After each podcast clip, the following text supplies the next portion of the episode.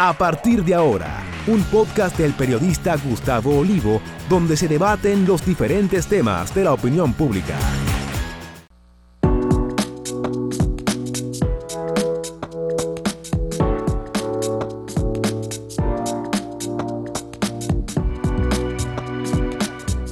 Saludos amigas, amigos, ustedes sintonizan Acento TV y este es su espacio a partir de ahora, que como todas las semanas tenemos esta sección tan interesante, Interacción Académica, que coordina con nosotros la profesora Ibe Guzmán. Bienvenida, Ibe.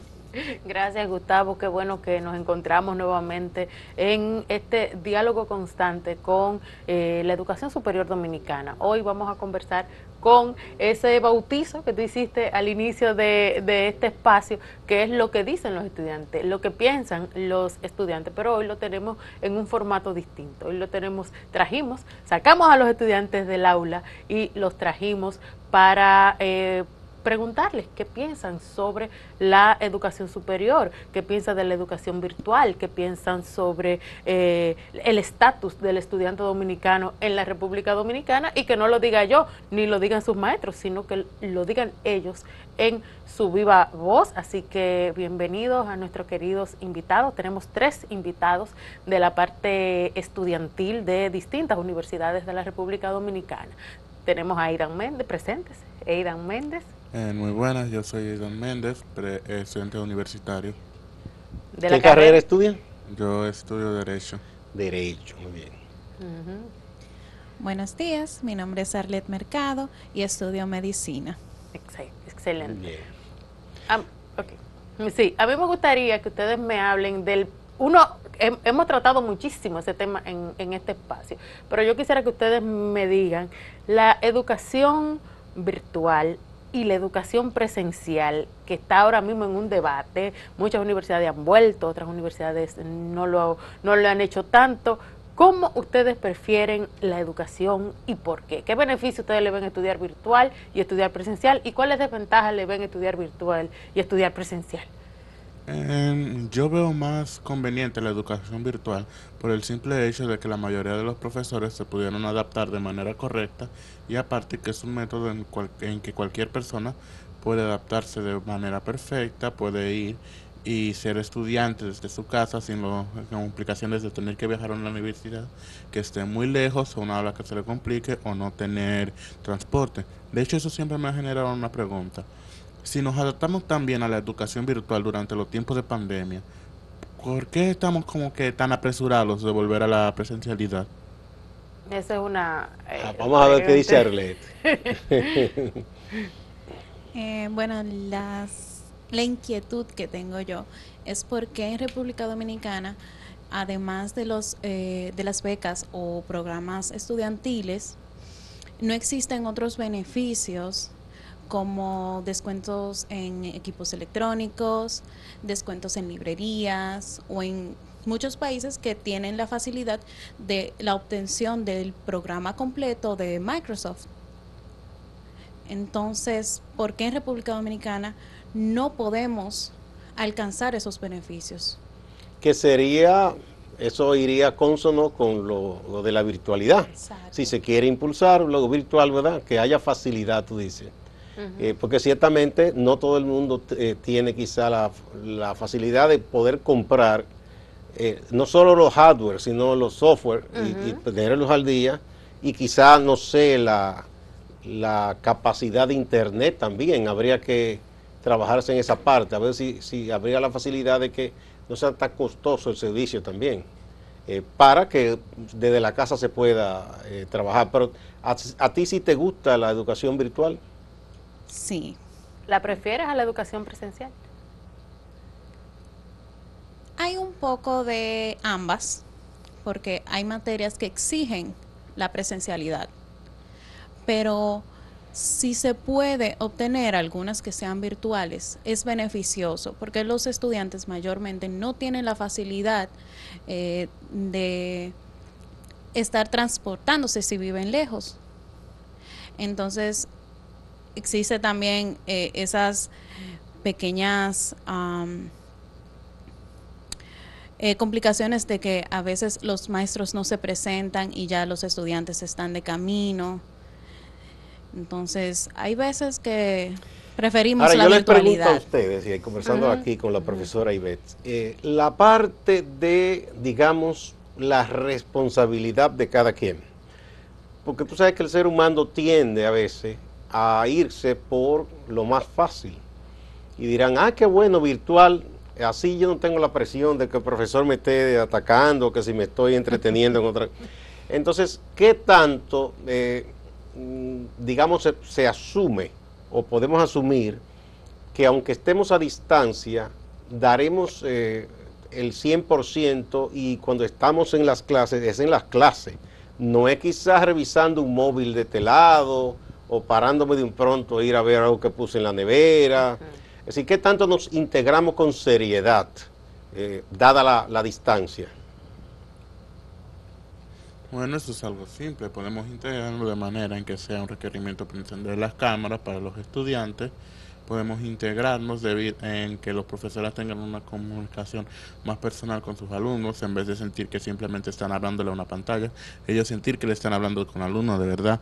Y sobre todo, yo siento que muchos profesores, un error que se cometía era que ellos simplemente hablaban como si estuvieran grabando un video, pero no se ponían a interactuar con los estudiantes. No había interacción, intercambio. Exacto, porque yo puedo decir, por ejemplo, hey, una pregunta, a, digamos a fulanito, una pregunta a tal persona, y así, así, para mantener una clase virtual activa, y así asegurar de que no estén viendo el celular o, no, o alguna otra cosa. Y la cámara, ¿tú piensas que es importante? La cámara es importante porque con eso estamos asegurándonos Se de que... supervisa. Exacto, porque un- yo puedo simplemente entrar, decir presente y, de- y ponerme a hacer cualquier otra cosa con la cámara apagada.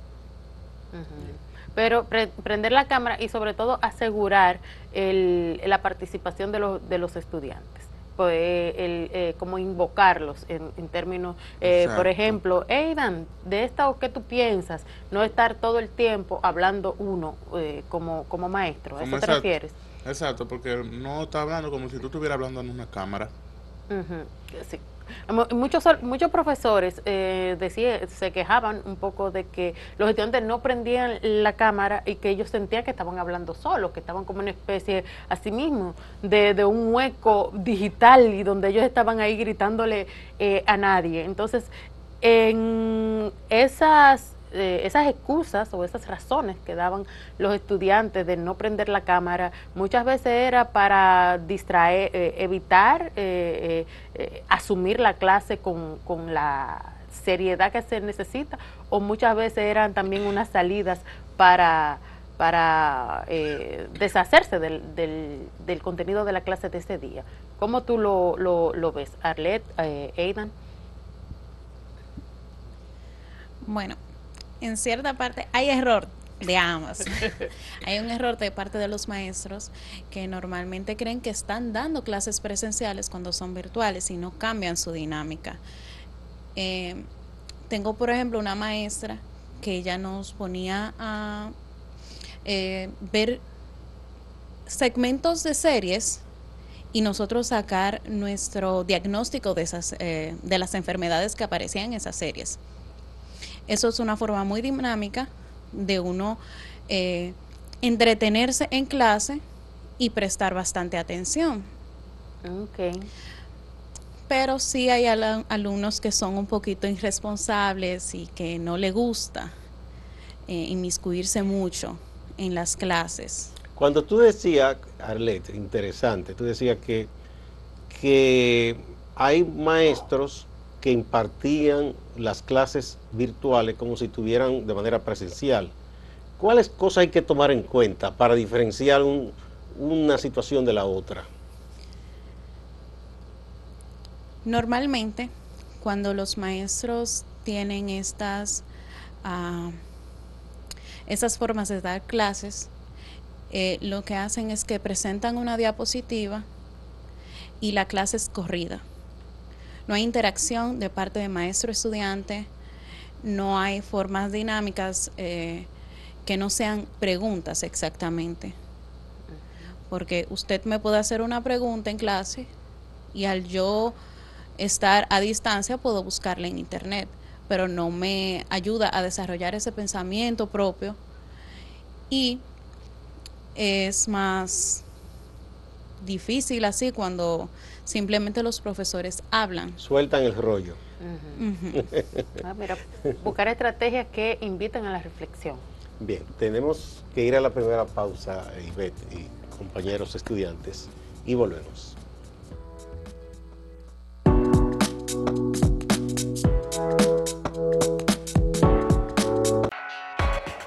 Síguenos en redes sociales arroba acento diario, arroba acento TV y arroba Gustavo Olivo Pea.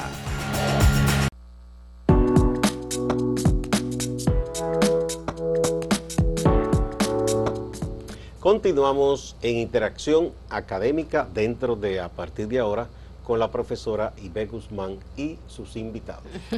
Hoy escuchando directamente lo que dicen los estudiantes, que es el segmento como lo bautizó nuestro querido eh, Gustavo. René Guzmán se incorpora al diálogo que tenemos, eh, escuchando de voz de los estudiantes sus inquietudes y sus posturas frente a lo que ellos reciben, porque ellos son el fin, eh, eh, uno dice el fin último de la educación son los estudiantes, y yo digo no, son el, el fin primero. El eh, Exactamente, el sentido y la razón de ser de nuestras propuestas y de nuestras reflexiones y de nuestras inquietudes. Eh, René, bienvenido. Eh, hablábamos en el segmento anterior de esta, esta, este dilema que tenemos entre educación virtual, educación presencial. Danos tu parecer y luego plantea tú la inquietud que tienes sobre el propio sistema en el que estás formando. Bien, buenos días. Mi nombre es René Guzmán, como le decía la doctora. Eh, soy estudiante de lengua y literatura. Y yo considero que la, el dilema entre educación virtual y educación presencial es un poquito como a criterio de los estudiantes. Me explico. Hay estudiantes que pueden adaptarse perfectamente al entorno virtual, pero hay otros que se le va a hacer muy difícil, se le va a complicar demasiado. Entonces vamos a tener un dilema en que ese estudiante que no se pudo adaptar a la educación virtual, no va a ser quizás un buen profesional, porque va a quedar con muchas lagunas. Entonces, el que sí se adapta puede seguirlo. Entonces, yo entiendo como que las universidades deberían tener esa apertura a que los estudiantes puedan decidir entre su educación virtual y su educación presencial. Ahora bien, nosotros los estudiantes debemos ser conscientes y decir, ¿estoy yo preparado para tomar esa educación virtual o debo quedarme mejor en la educación presencial? A mí me gusta un poquito eh, una mezcla de ambas porque yo me puedo adaptar a la educación eh, virtual. Pero entiendo que la educación presencial conecta más con los estudiantes. Yo puedo hacerle una pregunta quizás al maestro y no voy a tener quizás la interferencia del internet. Ah, se me fue la luz, se me fue el internet.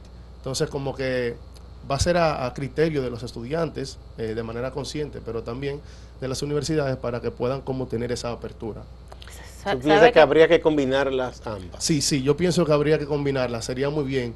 Incluso eh, voy a dar un planteamiento que va muy relacionado con esto. Algunas de las becas para educación que ofrece el Estado eh, privan al estudiante de trabajar. Es lo que yo veo que es un poquito como, no lo veo bien, porque yo entiendo que algunos tienen la capacidad de hacerlo perfectamente, porque, ok, yo quiero estudiar educación, pero no puedo trabajar entonces, ¿qué hacemos con esos estudiantes que son pobres, que es el único que trabaja en su familia quizás y no hay otro ingreso dentro de la dentro de la familia. Ok, hay un estipendio que se te da como estudiante para tu cubrir tus pasajes, cubrir tu, tu material de apoyo, pero está bien. eso no da para cumplir, cubrir lo de la casa. O sea, no podemos comprar alimentos con eso. Podemos perfectamente comprar quizás los libros, costear el pasaje también, dependiendo de la distancia donde vive el estudiante, porque tenemos estudiantes que vienen del interior. Entonces yo entiendo que esa parte, para esos estudiantes que vienen del interior, por ejemplo, está bien, se puede quedar la educación presencial, porque se les hace un poquito más fácil.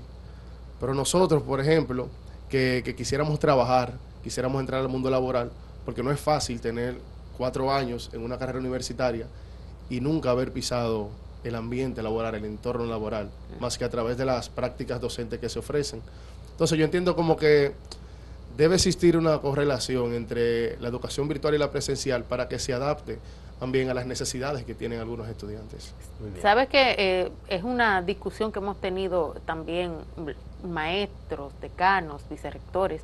Eh, y es que al fin y al cabo, eh, independientemente de que si el estudiante se adapta o no, o si el, de, si el presencial sale mejor preparado eh, o con el perfil de egresado que exige la institución y el de virtual no, entonces al final a los dos le tenemos que entregar la misma titulación y tenemos que decirle a la sociedad dominicana, lo estamos preparando, independientemente la oferta curricular haya sido eh, presencial o, eh, o virtual, le tenemos que decir a la sociedad dominicana, mira, te enviamos un profesional capaz de resolver los problemas o del trabajar en esto que nosotros lo estamos titulando. Hay una parte también que no sé qué pensarán ustedes, eh, que creo yo que es necesaria en un momento dado, y lo estamos viendo con cómo están operando algunas universidades a nivel internacional, que por ejemplo se hace una parte de la maestría, ya como son posgrados,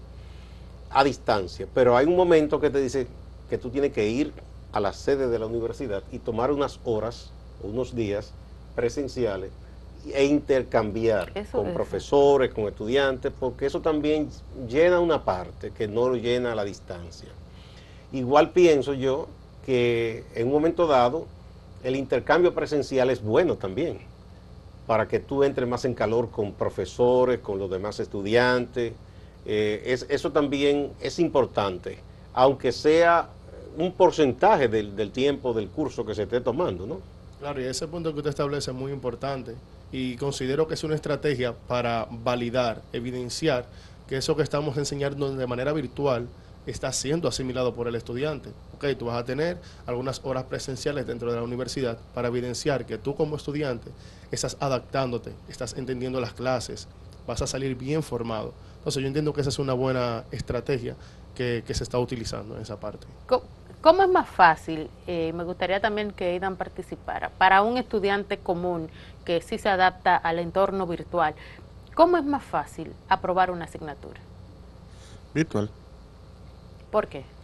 Eh, considero que virtual es más fácil aprobar una asignatura. Primero, porque tienes más tiempo para estudiar, ya que no tienes que preocuparte en, ok, tendré que ir a la universidad a tal hora, por lo que voy a disponer de una, menos, una hora menos de lo que suelo estudiar para ir a la universidad. También, como es virtual, los profesores pueden subir varias guías de estudio a la, cosa, eh, a la plataforma, en vez de tener que depender de anotarlas en clase. Pero sobre todo, la que yo considero la que yo considero la mejor ventaja es que las clases virtuales se tienen que grabar.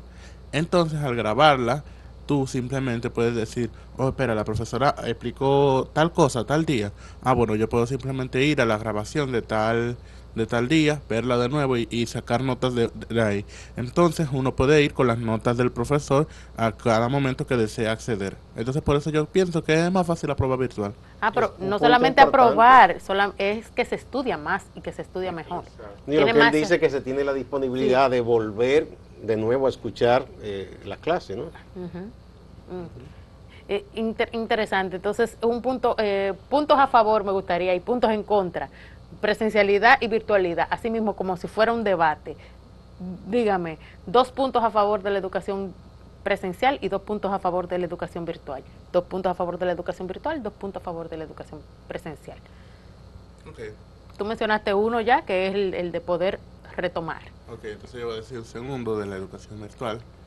Y es básicamente que es más fácil llegar a tiempo a una clase virtual, ya que no tienes que, ya que no tienes que contar con transporte, no tienes que contar con ruta, no tienes que contar con prepararte para una clase virtual, como mucho vestirte de manera decente porque estás en una grabación después de todo. Entonces yo diría que esa es la segunda ventaja. Las dos ventajas de la educación esencial es que como los maestros están, como los maestros están más acostumbrados a la educación presencial, estos pueden dar su mejor, su mejor enseñanza, sus mejores años de experiencia a base de la presencialidad. Entonces también yo siento que otra ventaja es que los profesores es más fácil conectar con sus alumnos porque los tienen ahí al final del día. Ellos pueden saber, ellos pueden por ejemplo saber qué están haciendo, cómo comunicarse con ellos, darse cuenta si están, si están o no prestando atención. Em, en resumen, que están más conectados con sus alumnos. Bien, yo diría que una de las ventajas que tiene la educación virtual es que nos permite manejar el tiempo. Que nos permite, por ejemplo, decir, ok, como decía Aidan, yo no entendí bien lo que dijo la maestra. Déjame yo volver a revisar otra vez la conferencia que nos dio para ver y aclarar ese punto que tenía pendiente. Otra parte del manejo del tiempo es que también, por, por ejemplo, puedes trabajar un estudiante. Yo puedo en mi trabajo pedir un permiso de una hora y decir, ok, déjame entonces ahora estudiar, déjame yo hacer mis tareas, déjame yo entrar a mi clase virtual que tengo y me, me permite perfectamente reintegrarme a mi jornada laboral. Entonces yo entiendo que esa es una de las ventajas. Otra ventaja de la educación también virtual es que permite eh, el manejo de la tecnología más porque muchos estudiantes, eh, la pandemia vino para ayudarnos con la virtualidad, para ayudarnos a que todo el mundo entre en esa ola, esa ola del mundo virtual. Eh, una desventaja que yo veo de la educación virtual es que la parte de la conectividad, o sea, no en todos los espacios tenemos una buena conectividad. No, una persona quizás de un pueblo muy, muy allá adentro, no va a tener la misma conectividad que tengo yo que vivo aquí en la ciudad. Entonces yo entiendo que esa es una desventaja que a veces como que los maestros no lo, no lo comprenden. Dicen, usted tiene que estar en la clase y tiene que estar en la clase y creen, eh, a veces también por eh, irresponsabilidad de los estudiantes, que el estudiante se inventó, ah, se me fue el internet y yo me voy a salir de la clase. Muchas veces se lo inventan porque tenemos que ser conscientes, claro está, pero otras veces es muy real. Eh, en el país en el que vivimos se va la luz, eh, y podemos decir que una de las debilidades es que eh, no se tiene la certeza para la supervisión, porque no todo el mundo es serio. Exactamente. tenemos que ir a una pausa y volvemos.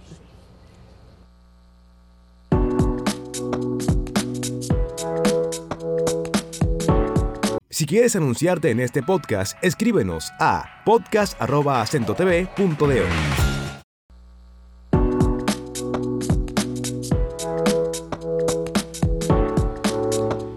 Seguimos con interacción académica. Hoy con el segmento Lo que dicen los estudiantes en vivo. En vivo, así mismo. Vamos a ver, Ivette. Sabe que estábamos conversando en el segmento anterior de, ventajas y desventajas de la educación virtual frente a la educación presencial.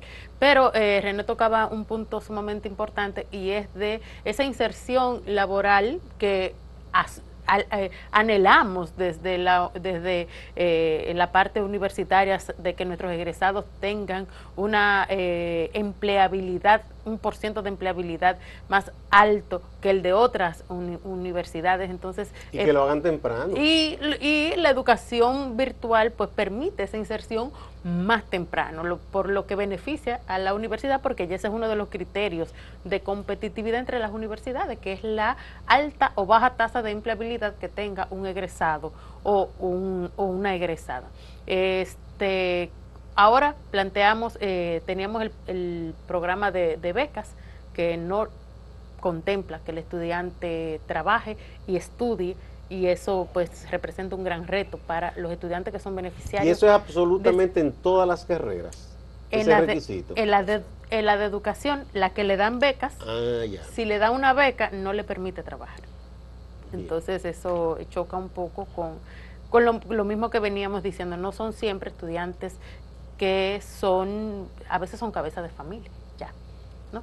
Entonces, eh, Arlet hablaba de eh, los retos del estudiante dominicano, de que hay beneficios que tiene un estudiante en otro país por simplemente ser estudiante. Puede acceder a Microsoft gratuitamente, tiene descuentos en librerías, tiene descuentos hasta en farmacias, en lugares de, en almacenes de ropa, en el transporte también. En el transporte. Aquí hay cierta facilidad de transporte, pero no Exacto, entonces eh, eh, aplicaciones, incluso en aplicaciones de música tienen la facilidad de que es gratis para ellos.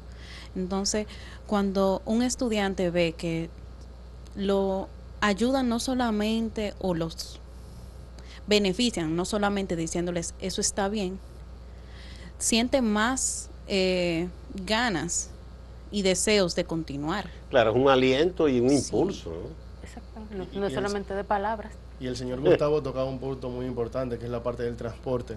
Eh, yo considero que los estudiantes, por ejemplo, deberían tener acceso gratuito a, transporte como el metro, la OMSA, que realmente nos permite movilizarnos de un punto Pero le dan, le dan una tarifa especial, ¿verdad? Eh, bueno. Un poco más barata. hasta el momento no. Por ejemplo, en mi caso, yo no, me, no me he topado con la... Al principio, cuando el metro, los estudiantes, eh, yo recuerdo que los estudiantes de la UAS tenían una... Porque yo recuerdo cuando yo estudiaba, que hace muchos años. Tenía una En ese entonces lo que hoy es ONSA se llamaba Onatrate. Y había, y las eh, compañías privadas, los sindicatos privados, venían unos tiquecitos que en ese momento, si el transporte era 15 centavos, era 10 centavos para el estudiante nada más. Uno compraba el tiquecito especial y en la Onatrate también era se pagaba menos. Exacto, porque en la, la Onatrap eh, que ahora es la onza, la, onza verde, para que la gente como que se ubique, eh, es 15 pesos el pasaje. Pero, por ejemplo, en los corredores que, que, han instaurado actualmente, dígase el corredor de la Núñez, el corredor de la ah, Churchill, no le permite al estudiante un descuento. O sea, usted tiene que pagar sus 35 pesos religiosamente. Ah, bueno, Entonces, debería ser. como que ahí se debería hacer una excepción con el estudiante para que pague, no sé, 25 pesos, 20 pesos, que el estudiante va a ir un poquito más suave a nivel de, del pago del transporte. Sí, es cosa de que se organice eso, porque se ha hecho, ¿verdad? Otras veces. Hay muchos esfuerzos, y exacto, y para que realmente todos los esfuerzos sean también en función de las necesidades reales de los muchachos. Sí, porque que el estudiante, y sobre todo como en esas carreras que dice que se le exige, si tiene beca, que no trabaje, entonces eh, es una facilidad que se le puede dar.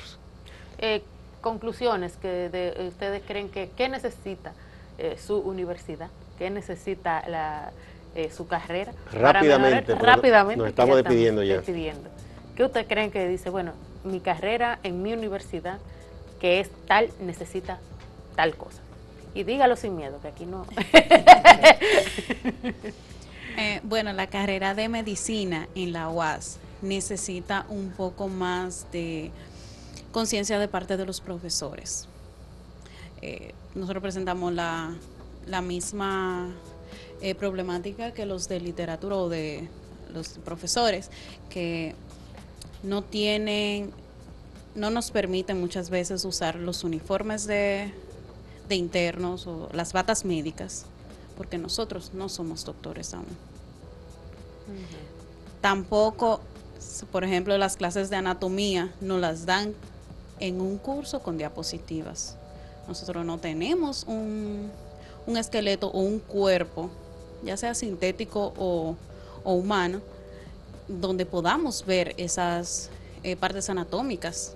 Y eso es una dificultad porque en, los siguientes, en las siguientes clases de esa misma materia, que son más avanzadas, nos exigen saber todo eso, pero no tenemos la facilidad desde antes. Bueno, yo como estudiante de, de educación, mención lengua y literatura, no le haría como una observación directa a la, escuela de lengua, sino como la escuela de educación, en el sentido de que esta escuela eh, motive, incentive más a los estudiantes a que vean que la educación no es mala, estudiar educación no es malo. Tenemos el, como dicen comúnmente, tenemos el cuco de que, ay, voy a estudiar educación, el profesor, ay, no, la educación es muy buena. Yo al principio, debo confesar, no, yo decía, yo no estudio educación a nadie. y llegó un punto en que ahora mismo yo estoy enamorado de la educación. Yo digo que mi vida completa yo la quisiera dedicar a la educación, porque entiendo que es el mejor método, es la mejor estrategia para nosotros eh, aumentar el desarrollo, optimizar el desarrollo del país. Y ahora mismo yo digo que yo quisiera que todo el mundo estudie educación, ahora mismo, porque es una mejor estrategia para dinamizar. qué bueno, es una buena forma de concluir hoy, ¿verdad, Ivette? Muchas gracias a, así a, Ivette, René, a Arlet, eh, por eh, esta participación. El compañero también. Eidan. Eidan. Muchas gracias, muchas gracias. Ha sido muy eh, grato conversar con ustedes. Será hasta la próxima.